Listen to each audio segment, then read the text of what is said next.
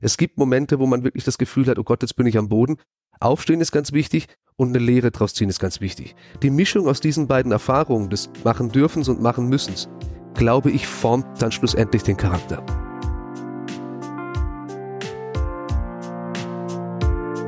Herzlich willkommen bei Drei Seiten. Ich bin Stefan Graf und ich spreche in diesem Podcast mit vielen interessanten Menschen über ihre Erfahrungen, Tipps, Tricks und Erkenntnisse aus ihrem Leben. Diese Erfahrungswerte verpackt jeder Gast in drei Weisheiten und stellt sich hier vor. Heute mit dem Maler und Cartoonist Carlo Büchner. Hallo Carlo, schön, dass du in meinem Podcast dabei bist. Stefan, ich danke dir für die Einladung. Stell dich doch einfach mal kurz vor. Ja, das äh, ist für mich immer die größte Schwierigkeit. Äh, man kennt das im Hotel, diese kleinen Zettel, die man ausfüllt mit dem Beruf. Also mein Name ist Carlo Büchner, bis dahin ist noch recht einfach. Dann kommt allerdings der Beruf und da bin ich äh, schwierig auf einen Punkt zu bringen. Also ich bin zum einen Maler natürlich, ich bin aber auch im Trickfilmbereich tätig, ich bin als Cartoonist tätig, ich habe Satire sehr viel gemacht, sogar teilweise ein bisschen moderiert. Also es kommt alles so ein bisschen zusammen. Aber unterm Strich bin ich wahrscheinlich äh, humoristischer Zeichner mit malerischer Tendenz. Kannst du die einzelnen Bereiche noch mal ein bisschen mehr ausformulieren? Also du sagst Maler, du sagst Zeichner, du sagst aber auch Trickfilm-Animateur. Magst du auf die einzelnen Bereiche noch mal kurz ein bisschen genauer eingehen? Klar, also äh, die Malerei ist natürlich wirklich klassisch. Ich bin ein Maler, der wahrscheinlich mehr in die figurative Richtung geht, eher sogar ein bisschen wahrscheinlich Richtung Fotorealismus. Ich hatte jetzt gerade eine Porträtausstellung in Hamburg mit äh, Hamburger Persönlichkeiten, die lief zwei Wochen, war ein Projekt von zwei Jahren Mahlzeit. Also äh, das ist schon wieder das erste Wortspiel, Mahlzeit. Aber es, es war wirklich eine, eine intensive Schaffensphase, in der ich mir alles abverlangt habe, was ich so drauf habe. Das wird so weitergehen, auch im nächsten Jahr. Die Malerei hat wieder doch einen stärkeren Stellenwert äh, erlangt in, in meinem Schaffen, aber natürlich sind da auch Trickfilme, die ich gemacht habe, unter anderem für äh, Universal Music, für, für Musikfilmproduktionen, aber auch äh, für das Fernsehen unter anderem. Wahrscheinlich die bekanntesten Sachen werden die mit Otto Walkes sein für die Shows bei RTL oder bei der ARD. Da kam das am stärksten zum Tragen sicherlich, aber auch natürlich eigene Geschichten habe ich da in dem Fall verarbeitet mit, mit Trickfilmvideos, weil es einfach auch einen Humor gibt, der manchmal einfach das bewegte Bild braucht und die Sprache braucht und das macht ja auch mit den größten Spaß, die Sachen aufzunehmen. Also Audioaufnahmen und äh, somit ist es sicherlich so, dass das auch einen ganz entscheidenden Teil von mir ausmacht. Der Cartoon und die Satire, das ist wirklich der klassische äh, Transport des Humors auf zeichnerischer Ebene. Da ist es natürlich der Einbild-Cartoon, die, dieser eine Gag in maximal ein bis drei Bildern. Da war es natürlich irgendwann klar, dass sich das ins Bewegtbild verkehrt, beziehungsweise weiterentwickelt, weil es einfach dann doch mehr Türen öffnet und auch interessanter wird, als das nur immer in der starren Verhaftung des Bildes rüberzubringen. Du hast jetzt gesagt, humoristische Zeichnungen. Wie ist denn so dein Humor? Mein Humor kann äh, düster werden, er kann auch äh, hin und wieder mal ein bisschen frivol sein. Ich würde aber sagen, er ist vor allem auch wortspiellastig. Ich hatte das große Glück, dass ich äh, gerade im Trickfilmbereich mit dem, dem Meister des Wortspiels, mit Willi Astor, einiges äh, schon umsetzen durfte, der mir mal bestätigt hat, dass wenn man damit mal angefangen hat, dass man damit nicht mehr aufhören kann.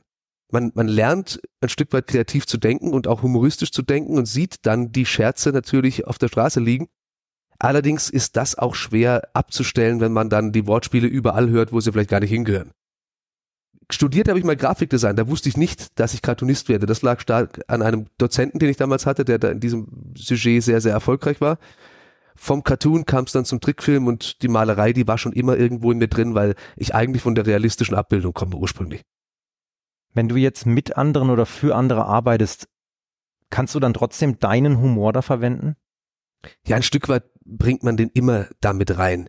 Es ist natürlich so, wenn man mit großen Komikern arbeitet, dann ist es natürlich auch wichtig, dass man sich diesem Stil angleicht und auch unterordnet, weil es ja Produktionen sind, in denen es primär erstmal nicht um mich geht.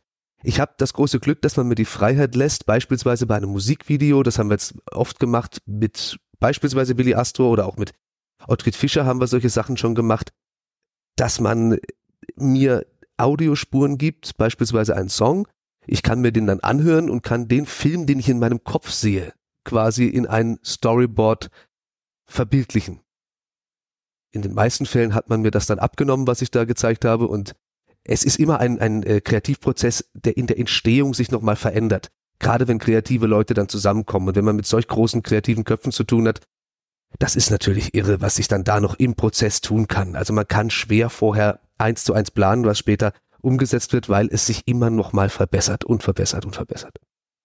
Du hast vorhin gesagt, du hast eine Vernissage in Hamburg jetzt gemacht. Kommst du denn aus Hamburg? Ich lebe mittlerweile in Hamburg. Ich komme ursprünglich genau aus der Ecke, in der wir hier gerade sitzen, äh, Freiburg. Ich bin Emding geboren und bin vor vier Jahren nach Hamburg gezogen. Hatte meinen Einstand da einen kleinen Ticken früher geplant, aber dann kam natürlich so eine kleine Pandemie dazwischen und somit hat das ein bisschen gedauert, bis dann diese Ausstellung schlussendlich stattfand.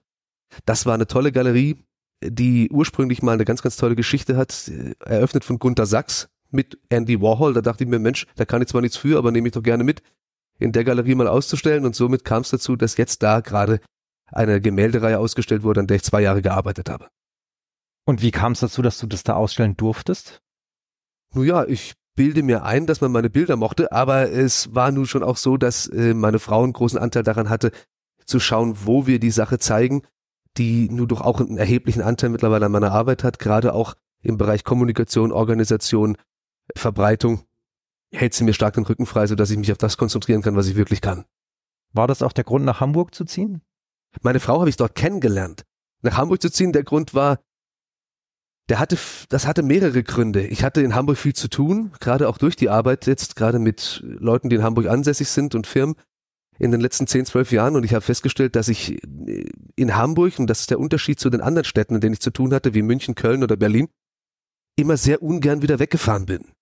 Und dann kam es irgendwann dazu zu sagen, na ja, wenn es da oben sowieso das größere Rad gibt, an dem man drehen kann, dann zieht man doch am besten mal dahin. Und du hast gesagt, du hast Grafikdesign studiert, das heißt, das hast du in Freiburg studiert. Das habe ich in Freiburg gemacht, ja. Und wie war dann genau dieser Weg von Grafikdesign zu humoristischem Cartoonist, hast du gesagt, oder? Ja, ja da, da, da war ein Dozent sehr weichenstellend. Also ich war immer ein Zeichner, mein Leben lang. Und das allerdings eher realistischer Natur.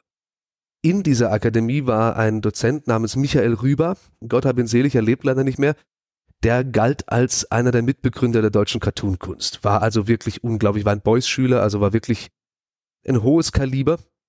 Und äh, er war derjenige, der mir gezeigt hat, vorgelebt hat, was man mit Zeichnung und Humor so alles anstellen kann. Das hat natürlich einiges in mir ausgelöst. Dann ging's los und dann kommen natürlich auch Einflussgeber dazu, wie Loriot, Otto Walkes, dem ich dann später begegnet bin und mit dem ich Gott sei Dank sehr viel umsetzen durfte beruflich, von dem man viel, viel lernen kann. Es, es war eine, eine Mischung, es war eine Symbiose aus vielen, vielen Einflüssen. Scheinbar war da ein bisschen Humor und auch ein bisschen zeichnerisches Talent was man dann vereinen konnte dazu. Du hast jetzt gerade Otto erwähnt. Was war denn für dich so der, sag ich mal, Karrieremoment, wo du sagst, jetzt habe ich die richtigen Menschen kennengelernt oder das Richtige gezeichnet oder also gab es da so einen Moment, wo du sagst, okay, das war jetzt, das war jetzt der wichtigste Comic, den ich gezeichnet habe oder das war jetzt das wichtigste Event, auf dem ich war, wo ich dann die entsprechenden Personen kennengelernt habe? Schwierig, weil ich sehr viel Glück hatte im Leben, immer und immer wieder. Also ich gehe jetzt allmählich auf die 40 zu und ich muss sagen, ich hatte Glück für gefühlt irgendwie 120 Jahre. Ich hatte natürlich ständig die panische Angst, es reißt endlich ab. Nur ist es so, dass ich in diesem Moment, in dem das mit Otto losging, natürlich schon begonnen hatte zu animieren. Ich hatte schon einiges getan, was mich ein Stück weit befähigt hat, überhaupt da mitzumachen. Die Entwicklung, die danach allerdings kam, auch qualitativ war nochmal enorm, weil man ja mitgezogen wird von einer ganz anderen Qualität, von einem ganz anderen auch von anderen Anforderungen, von einem anderen Tempo. Nicht nur von Otto, auch von anderen, mit denen man dann da gearbeitet hat, aber Otto ist natürlich schon eine Hausnummer. Es gab, glaube ich, keinen Moment, in dem ich gesagt habe, oh, das war jetzt der Schlüssel. Man hat immer das Gefühl, in dem Moment, dass das, woran man gerade arbeitet, das Maximum darstellt, was man kann. Das ist jetzt also wirklich Ultimo. Und das hat aber insofern nur bedingt Relevanz, weil das nächste kommt ja auch. Gott sei Dank kam immer wieder etwas. Und es war keine einmalige Geschichte schwer zu sagen. Was würdest du sagen, ist deine, also das sind vielleicht zwei Fragen. Das eine ist, was ist deine liebste Arbeit, die du je gemacht hast? Und das andere ist, was ist deine erfolgreichste Arbeit? Das muss ja nicht das gleiche sein. Die liebste Arbeit ist sicherlich die Selbstverwirklichung. Allerdings sehe ich die auch in der Arbeit mit solch großen Persönlichkeiten, mit treuen Auftraggebern. Ich glaube, die Vielfalt und die Abwechslung, die ich Gott sei Dank genieße, macht da schlussendlich den, den Unterschied. Ich liebe es zu malen, ich liebe es im Atelier zu sein, aber nach über 40 Porträts hat man auch dann doch und auch zwischendrin das Glück, dass man mal mit einer Abwechslung konfrontiert wird in Form eines Trickfilmprojektes, in Form eines Cartoonprojektes. Ich mache jetzt auch wieder Kalender. Ich habe ein Buch gemacht 2018, da ging es um die Fußball-WM. Also diese Projekte, die dazwischen reinkommen, die haben schon auch einen ganz, ganz großen Wert für mich, weil sie eine Abwechslung darstellen. Und welches Projekt davon ist dein Lieblingsprojekt gewesen vielleicht? Also wahrscheinlich, also jetzt in der Vergangenheit. Lieblingsprojekt will ich, glaube ich, nicht dazu sagen. Ich würde sagen, mein das Projekt, in dem ich mir am meisten abverlangt habe, qualitativ, jetzt wieder auf der Malereiebene, ist sicherlich meine letzte Ausstellung. Die heißt Hamburg Deine Köpfe. Das sind wirklich 42 Porträts, eigentlich noch mehr, 43, eins wurde versteigert, aber 42 ausgestellte Porträts von Hamburger Persönlichkeiten über Helmut Schmidt, Udo Lindenberg bis hin zu Jill Sander, wo ich mir sicherlich abverlangt habe, was ich momentan so überhaupt zu bieten habe. Ich würde es aber nicht in irgendeiner Weise hierarchisch jetzt über mein Buch stellen oder über ein Trickfilmprojekt, äh, das dann schlussendlich bei RTL gezeigt wurde. Das wäre jeweils dem anderen Projekt gegenüber nicht fair. Ich glaube, Gerhard Richter hat mal etwas sehr Schlaues gesagt, und das ist ja nur wirklich der bedeutendste lebende Maler der Welt. Jedes Bild ist des anderen Bildes Todfeind. Man dürfte sie eigentlich nie zusammen ausstellen, auch wenn es eine Reihe ist in einer Galerie, aber man tut es ihnen jetzt noch irgendwie so einen Stempel geben und eine, eine, eine Nummer, da tue ich mich schwer. Jetzt hast du gerade ein Zitat genannt und deswegen sind wir heute eigentlich auch hier, nämlich wegen Weisheiten, wegen deinen Weisheiten. Kommen wir mal zur ersten Weisheit. Was hast du denn mitgebracht? Ja, die erste Weisheit, nun muss ich auch sagen, ich habe mich übrigens sehr geehrt gefühlt, dass man mich um Weisheiten bittet, weil ich doch eigentlich normalerweise schon beruflich nur dummes Zeug rede. Ich habe mich bemüht, drei zusammenzustellen. Ich würde anfangen gerne mit einer Weisheit, die ich zunächst mal nur schwer auf, in einen Satz packen kann, aber ich versuch's mal. Machen müssen und machen dürfen sind meines Erachtens die einzigen beiden Wege zu Erfahrung. Das heißt für mich im Grunde genommen übersetzt, dass es nur zwei Arten von Erfahrungen gibt, die wir machen. Das sind die, die wir machen dürfen und die, die wir machen müssen. Und machen dürfen heißt natürlich tolle Urlaube, tolle Begegnungen. Hier im Podcast sitzen macht ja Spaß ist ja nichts, wozu man mich zwingen muss. Diese Projekte, die ich gemacht habe, die Begegnungen, die ich einfach, von denen ich unglaublich zehre und, und die mir so viel gegeben haben, von denen ich so viel gelernt habe, das sind alles tolle Erfahrungen. Liebe ist eine tolle Erfahrung. Dass ich heiraten durfte, ist eine tolle Erfahrung. Das durfte ich machen.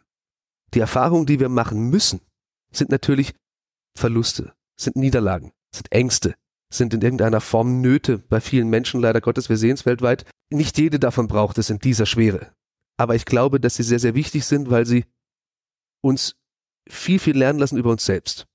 Auch da kann ich ein Zitat, Bud Spencer, großer Mann, hat mal gesagt, durch Niederlagen lernt man mehr über sich selbst als über Siege. Da glaube ich dran. Ich glaube dem Mann sowieso alles, habe sein Buch gelesen und kann aber wirklich sagen, ich habe das selbst so erlebt. Noch nicht in der Form wie er, er war deutlich älter, aber ich, ich kann es mittlerweile bestätigen. Es gibt Momente, wo man wirklich das Gefühl hat, oh Gott, jetzt bin ich am Boden.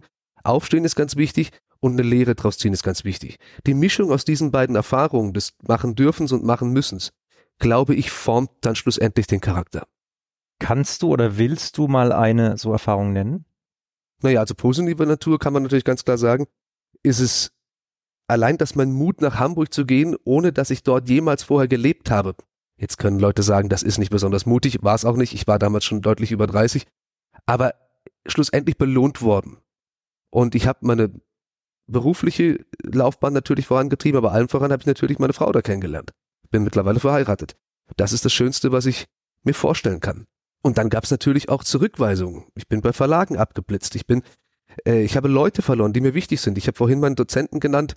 Ich habe das Glück gehabt, dass meine Familie mich immer gefördert hat in meinem Job.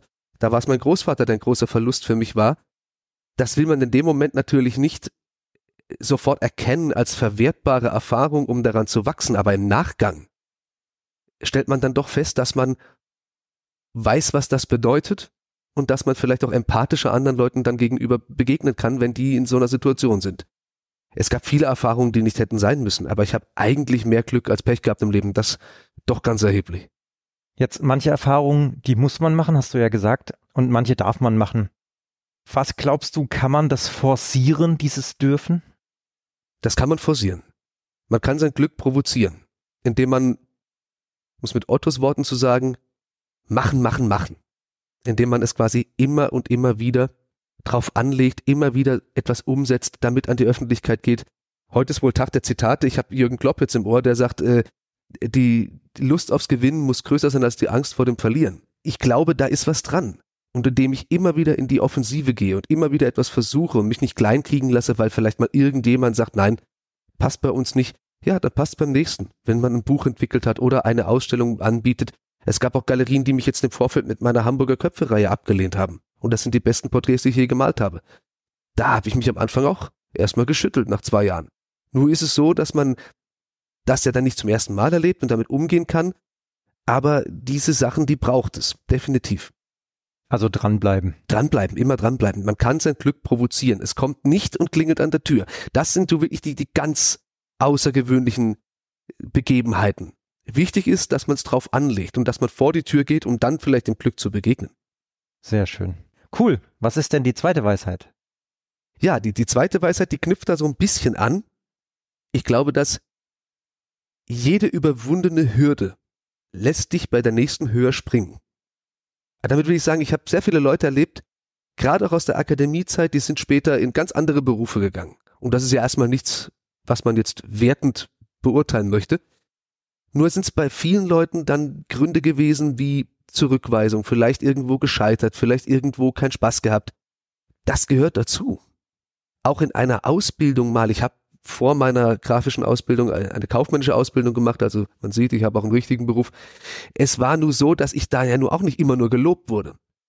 Das zieht man dann durch, das steckt man dann ein und beim nächsten Mal weiß man, ich habe das damals schon bewältigt, dann werde ich das jetzt ja wohl auch schaffen.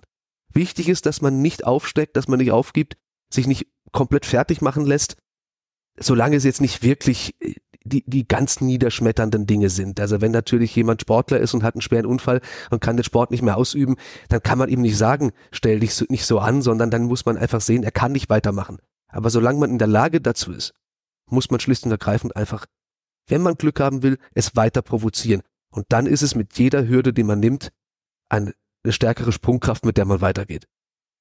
Was war denn eine Hürde bei dir, wo du sagen würdest, die hat deine Sprungkraft ganz enorm gesteigert? Das ist nun keine, keine schlimme Niederlage. Das Zurückweisungen mit, wie gesagt, Verlagen oder bestimmten Ausstellungslocations, die gab's immer wieder. Und in dem Moment fühlt man sich natürlich übel. Aber es gab eine Situation, da bin ich mal wirklich komplett vergessen worden bei einer, bei einer Presseberichterstattung, wo ich doch einen maßgeblichen Anteil hatte. Da nenne ich jetzt mal keine Namen, aber es war eine Zeitung in München und es war ein Projekt in München und darauf war ich eigentlich sehr stolz. Und da waren mehrere Leute im Boot und es gab eine Pressekonferenz, bei der ich nicht dabei war. Ich habe damals auch in Freiburg gewohnt. Und wie ich diesen Artikel sehe, stellte ich fest, dass jeder erwähnt war in diesem Projekt. Sogar der Ersteller völlig belangloser Dekoartikel, die schlussendlich im Video zu sehen waren. Und ich war offen gestanden, und das ist die Eitelkeit, die du brauchst in diesem Beruf, entrüstet.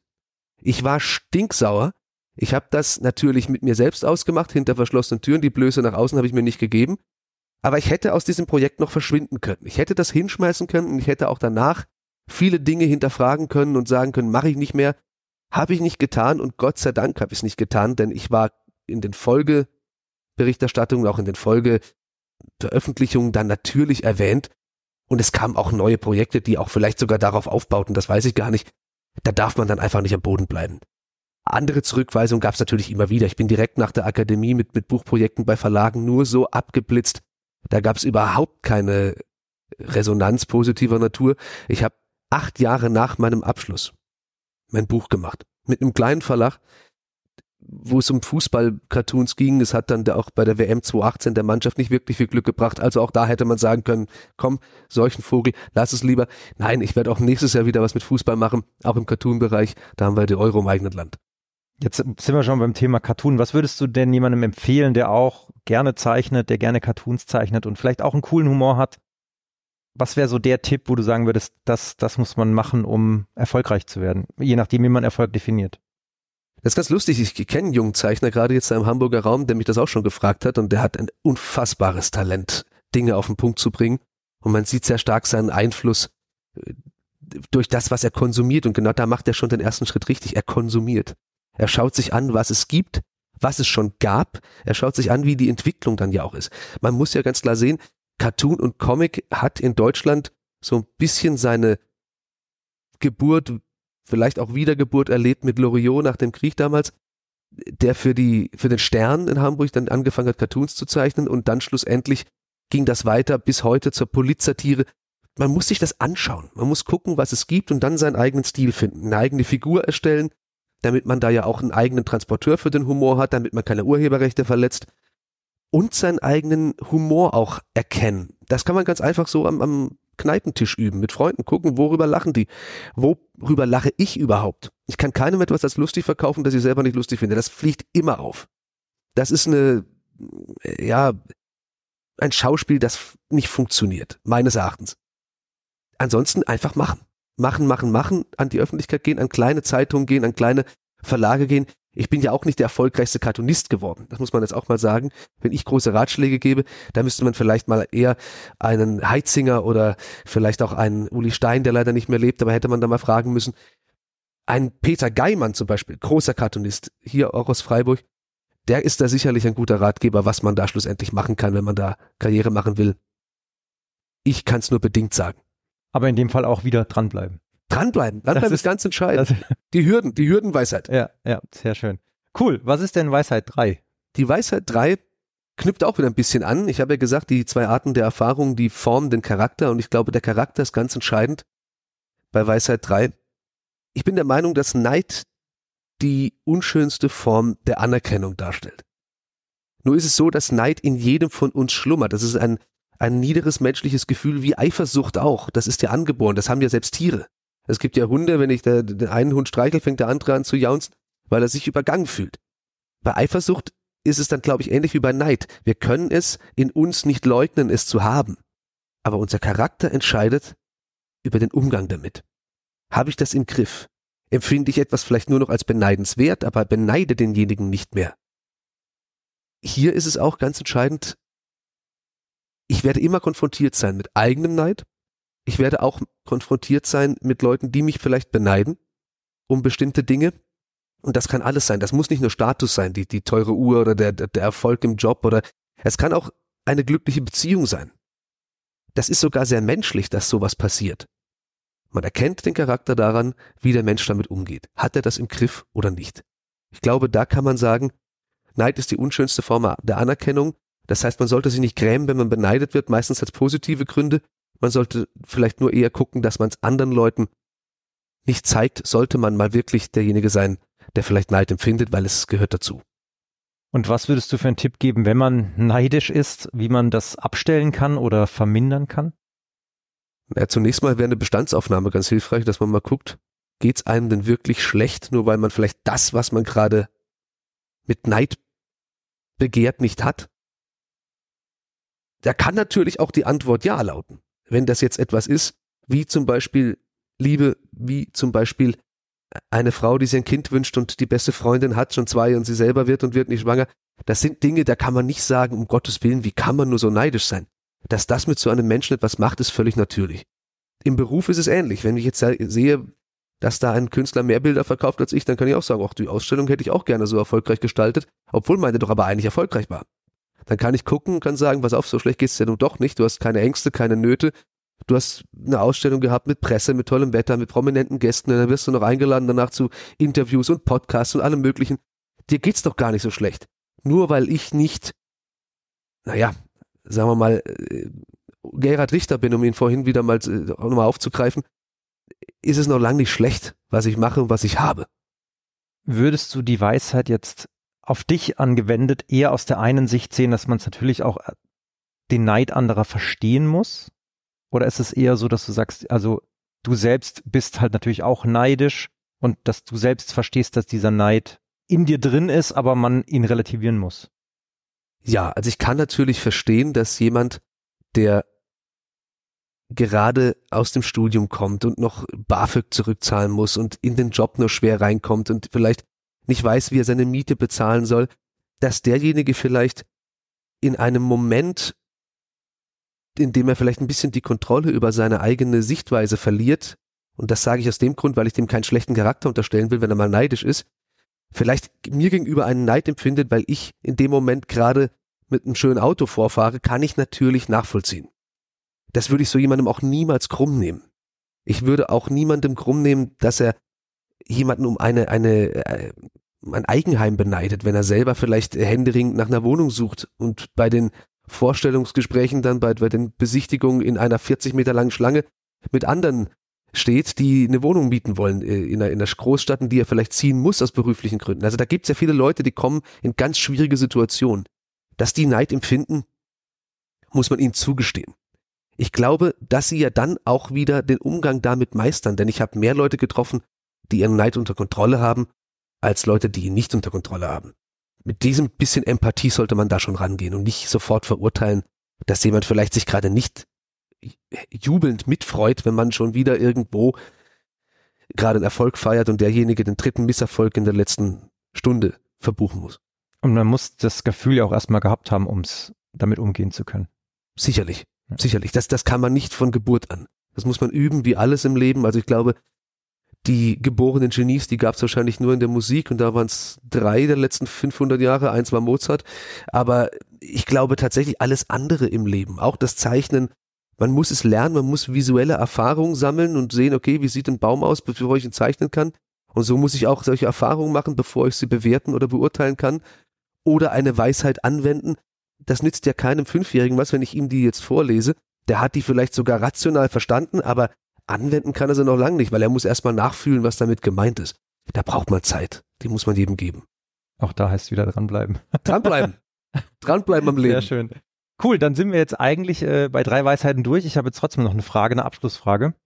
Äh, wenn du in der Zeit zurückreisen könntest zu deinem 13-jährigen Ich, ja. was würdest du dir selbst sagen? Meinem 13-jährigen Ich würde ich auf der einen Seite gratulieren, weil ich ja weiß, dass er trotz Faulheit in der Schule immer noch mal alles hingebogen hat und nie sitzen geblieben ist. Auf der anderen Seite würde ich meinem 13-jährigen Ich sagen, sei ein bisschen fleißiger, denn du bist nicht blöd. Und ich würde ihm sagen, sei in der Zeit, in der du zum ersten Mal merkst, dass du vielleicht ein bisschen Erfolg haben könntest und Glück hast im Leben, ein bisschen netter. Netter zu sich selbst oder netter zu anderen? In dem Fall netter zu anderen. es gibt ja alle in unser aller Leben Dinge, auf die sind wir vielleicht nicht ganz stolz. Ich war kein Unmensch, das klingt jetzt sehr schlimm, aber ich war vielleicht auch manchmal nicht ganz angenehm. Sei ein bisschen mehr bei dir und in den richtigen Momenten mehr bei den anderen da hätte man sicherlich ein paar Dinge schöner gestalten können. Dann wäre man nicht so angeeckt. Kann schon sein. Und andere bei mir nicht angeeckt. Äh, wäre bei beide Seiten leichter gelaufen. Aber das ist auch nur eine kleine Zeitepisode, von der ich da spreche. So um die 20 vielleicht. Da hätte ich dann gesagt, bleib ein bisschen cooler und ein bisschen, sei ein bisschen nachsichtiger. Das kann nicht schaden. Netter zu anderen. Das ist doch ein schöner abschließender Satz. Dann sage ich danke für deine Zeit. Danke für deine Weisheiten. Ich danke und für die Einladung. Gerne und ja, bis zum nächsten Mal. Ja, sehr gerne. War ein gutes Gespräch. Ciao. Tschüss.